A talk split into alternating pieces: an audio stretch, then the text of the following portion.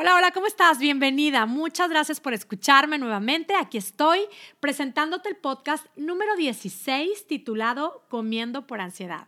Y bueno, mi nombre es Mónica Sosa, soy tu health coach y como siempre te cuento que soy cofundadora junto con mi socia Patty Haas de este movimiento Puedes Hacerlo. Es un movimiento creado especialmente para poder ser un apoyo para quienes quieren adoptar un estilo de vida más saludable y especialmente para quienes quieren bajar de peso de una manera definitiva. ¿Y sabes qué? Muy consciente. Estamos con este podcast, empezamos ya comiendo por ansiedad. Y bueno, yo sé que vuelvo mucho a estos temas, pero sí, es que trabajamos esto y este es mi, mi parte del propósito en mi vida, de poder ser un apoyo para quienes quieren bajar de peso, para quienes saben perfectamente lo que hay que hacer y claro que, que, de alguna manera me encanta poder ser ese apoyo y complementarnos y aprender juntas, saber qué es lo que hay que hacer, comer saludable y siempre estar descubriendo más y más datos de las mejores elecciones para comer, pero sobre todo trabajar en todo lo que tiene que ver con la comedera emocional, que en muchos casos es el gran secreto a descubrir para generar esa paz con nosotras mismas, con nuestro cuerpo, con nuestro peso, con la comida. Es un gran gozo trabajar con mujeres decididas a lograr sus metas, que cuando logran alcanzar su meta de peso que han cargado por tantos años, siguen con su vida a un ritmo de no puedo ni quiero parar, imparables. Y esto es algo posible para todas y por eso lo comparto. Y bueno, es que miren, en muchas de mis conversaciones y llamadas de este coaching para bajar de peso que hago, cada vez es más común y frecuente escuchar que experimentan ansiedad. Experimentar ansiedad, y me lo dicen como uno de los principales obstáculos con los que se topan mis clientes que quieren lograr su peso meta. Así que hablemos de ansiedad. ¿Qué es ansiedad? Además de ser una palabra tan común en estos tiempos, no solo en nosotras, es común escucharla ahora entre nuestros jóvenes, adolescentes, incluso en niños. Y bueno, según Google, Google define la ansiedad como estado mental que se caracteriza por una gran inquietud, una intensa excitación y una extrema inseguridad. Vaya, o sea, es exceso de inquietud, excitación e inseguridad, o sea, ansia, ansiedad. Personalmente eh, experimento la ansiedad cuando tengo situaciones en las que quiero controlarlo todo y no puedo, cuando pierdo el control de las cosas que están sucediendo, cuando siento que las cosas se me van de las manos, cuando pienso en el futuro y no sé qué va a pasar con nosotros y, y, cuando hay situaciones en las que no puedo controlar, igual me lo, me lo expresan mis clientas. Me dicen es que estoy en un momento de mucha ansiedad. Eh, tengo hijos enfermos, eh, nos vamos a cambiar de ciudad, tengo que buscar escuelas, todo esto me produce ansiedad, estrés, lo relacionamos todo junto, pero en realidad este sentimiento de, ansiedad es algo que solemos experimentar por esta, muchas veces, ¿eh? por esta idea que tenemos de que no sé de dónde sacamos, como que tenemos que ser perfectas y nos damos cuenta que no somos perfectas, que tenemos que tener todo bajo control y nos damos cuenta que no podemos controlarlo todo. Esto nos produce mucha ansiedad. Al final, bueno, eh, en el día a día y, lo veo, ¿por qué lo pongo como un obstáculo para bajar de peso? Porque en realidad muchas de nosotras, lo, al momento de experimentar ansiedad, hemos reaccionado igual, por costumbre, por que es lo más fácil, porque es un placer inmediato al que hemos querido recurrir y sin pensarlo, obviamente, recurrimos a comer. Estamos ansiosas y comemos. Estamos, sentimos que las cosas se nos van de las manos y comemos. Y luego, obviamente, subimos de peso, no podemos bajar de peso y empezamos a ver a quién le podemos echar la culpa, ¿no? Y, y bueno, pues en muchas ocasiones es al marido, por ejemplo, porque el marido eh, es el que no nos da la seguridad si nos vamos a mover o no nos vamos a mover. O le echamos la culpa pues al estrés, a la situación que estamos viviendo, a la enfermedad de, de algún hijo, ¿no? En lugar de darnos cuenta que estamos comiendo de más y por eso estamos subiendo de peso. Estamos comiendo de más porque estamos reaccionando comiendo ante la ansiedad. Entonces, bueno, el tema es ¿Qué hacemos con la ansiedad? Y como lo he dicho en muchas ocasiones, es súper importante primero identificarlo y de veras que esos momentos en donde platicamos y decimos, es que estoy ansiosa, es que estoy estresada, en el momento en donde lo reconocemos, la verdad que eso es ya un gran avance. De reconocer que estamos ansiosas, que estamos estresadas, que estamos agobiadas. Y bueno, la verdad es que es buenísimo simplemente ver por qué, hacernos la pregunta de por qué estoy ansiosa, por qué estoy estresada. Y en muchas ocasiones es súper fácil darnos cuenta de que, porque cosas como lo estaba comentando.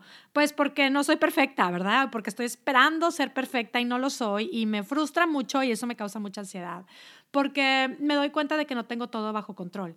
Y, y bueno, a veces es tan sencillo darnos cuenta, identificar que simplemente hay situaciones que no tienen nada que ver, eh, que nos estamos creyendo y nos provocan ansiedad. Y la verdad es que solamente con darnos cuenta ya es suficiente y esa ansiedad se puede transformar.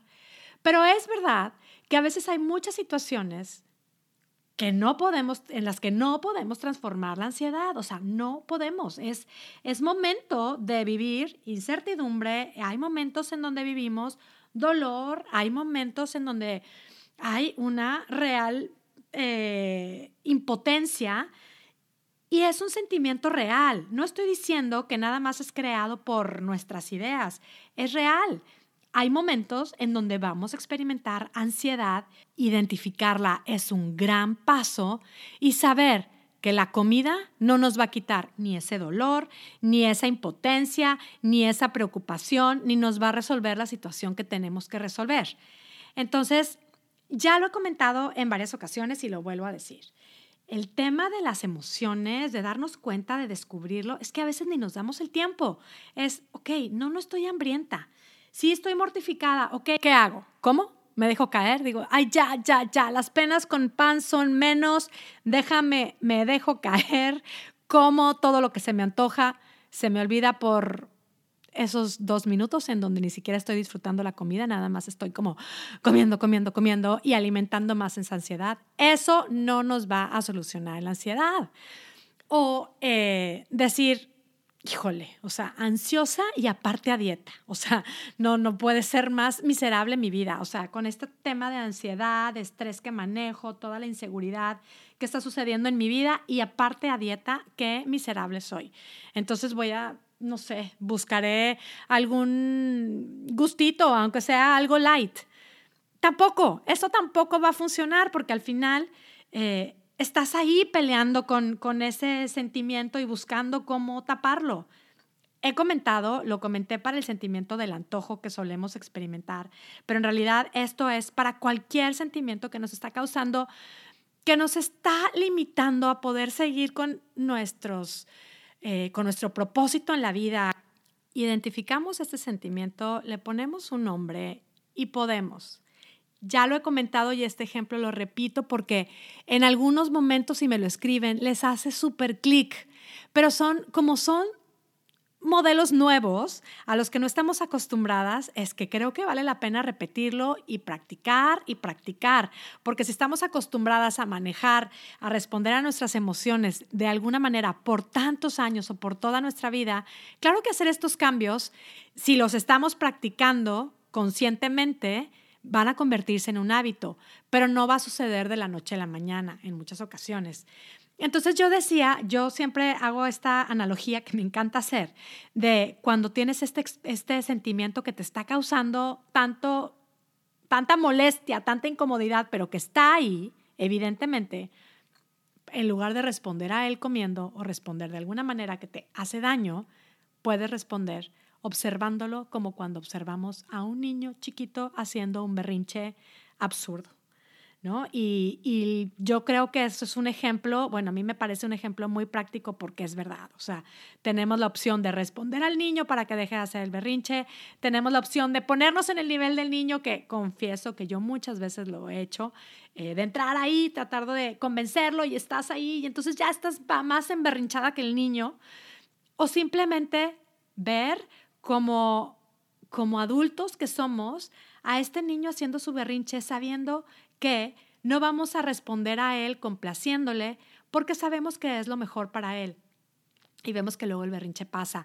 También he hecho una analogía de ver este tipo de sentimientos que nos hacen daño y que están ahí molestando como, como a una espinilla, ¿no? Es un ejemplo que, bueno, me da mucha risa, pero es que en realidad, o sea, es una, una espinilla que nos está molestando, que se aparece de pronto ahí un día y, ah, qué gorda nos cae y tenemos la opción de solamente observarla y dejar que pase porque sabemos que si no le hacemos nada va a pasar o entonces nos ponemos al tú por tú con ella y la exprimimos y hacemos todo un relajo, toda una infección y todo eso. Entonces es como observar la emoción. Y hoy les quiero ofrecer más opciones de cómo observar estas emociones, porque al final no es algo a la que estamos acostumbradas. Tenemos entonces la opción de ver esta emoción como el berrinche de un niño, tenemos la opción de verla como eh, una espinilla que se va a ir y ahora les voy a ofrecer otro método que pues le llamaría el método del extraterrestre y ahorita les voy a decir por qué. Eh, les cuento de una manera muy, de manera muy particular. Estaba en una sesión de coaching con una colega mía y le contaba pues una situación muy personal por la que estoy pasando y, y se las comparto. Mi papá, a quien amo con toda mi alma, está luchando ahorita contra el cáncer y mi mamá con él y bueno, todos juntos. Incluso a ti te pido que lo incluyas a él en tus oraciones si quieres. Mi papi es un guerrero y estamos en espera de un milagro.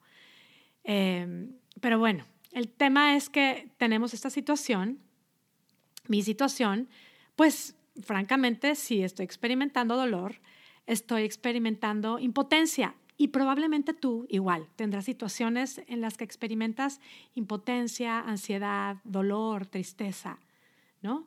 Cuando te das cuenta de que hay algo que no puedes controlar. Te pongo este ejemplo, pero piensa en tu situación de lucha, en lo que experimentes en este momento. Y mi colega me animaba a hacer este ejercicio que lo he hecho, sí, a lo mejor algunas de ustedes que me están escuchando, si han tenido llamada conmigo, saben a lo que me refiero. Eh, es este ejercicio de pensar que estás platicando con un, con un extraterrestre que no sabe absolutamente nada, nada, nada de sentimientos y tú quieres que entienda de qué se trata lo que estás sintiendo. Y, y bueno, este extraterrestre te dice, pero es que ¿cómo es eso que experimentas? ¿Cómo se siente? ¿En dónde lo experimentas? ¿En qué parte del cuerpo? ¿Cómo es? ¿Tiene forma? ¿Se mueve? ¿Se queda? ¿Tiene color? ¿Se sube? ¿Se baja? ¿Se queda ahí? ¿Se va? Y yo suelo pedirles a mis clientas que me escriban pues su ansiedad, su estrés, lo que, lo que sea que estén experimentando y cada quien me, me lo dicen y, lo empiezan a experimentar. Eh, piensan, se enfocan, cómo es que se siente y me dicen, es que me ahorca, es que se me clava en el estómago, es que me hace un hueco, es que de veras es tan sencillo dedicar un momento y experimentarla, quizá llorar, quizá eh, sentir ese dolor ese simple ejercicio de ponerle un nombre, de reconocer lo que estamos experimentando, ¿qué tiene que ver con bajar de peso?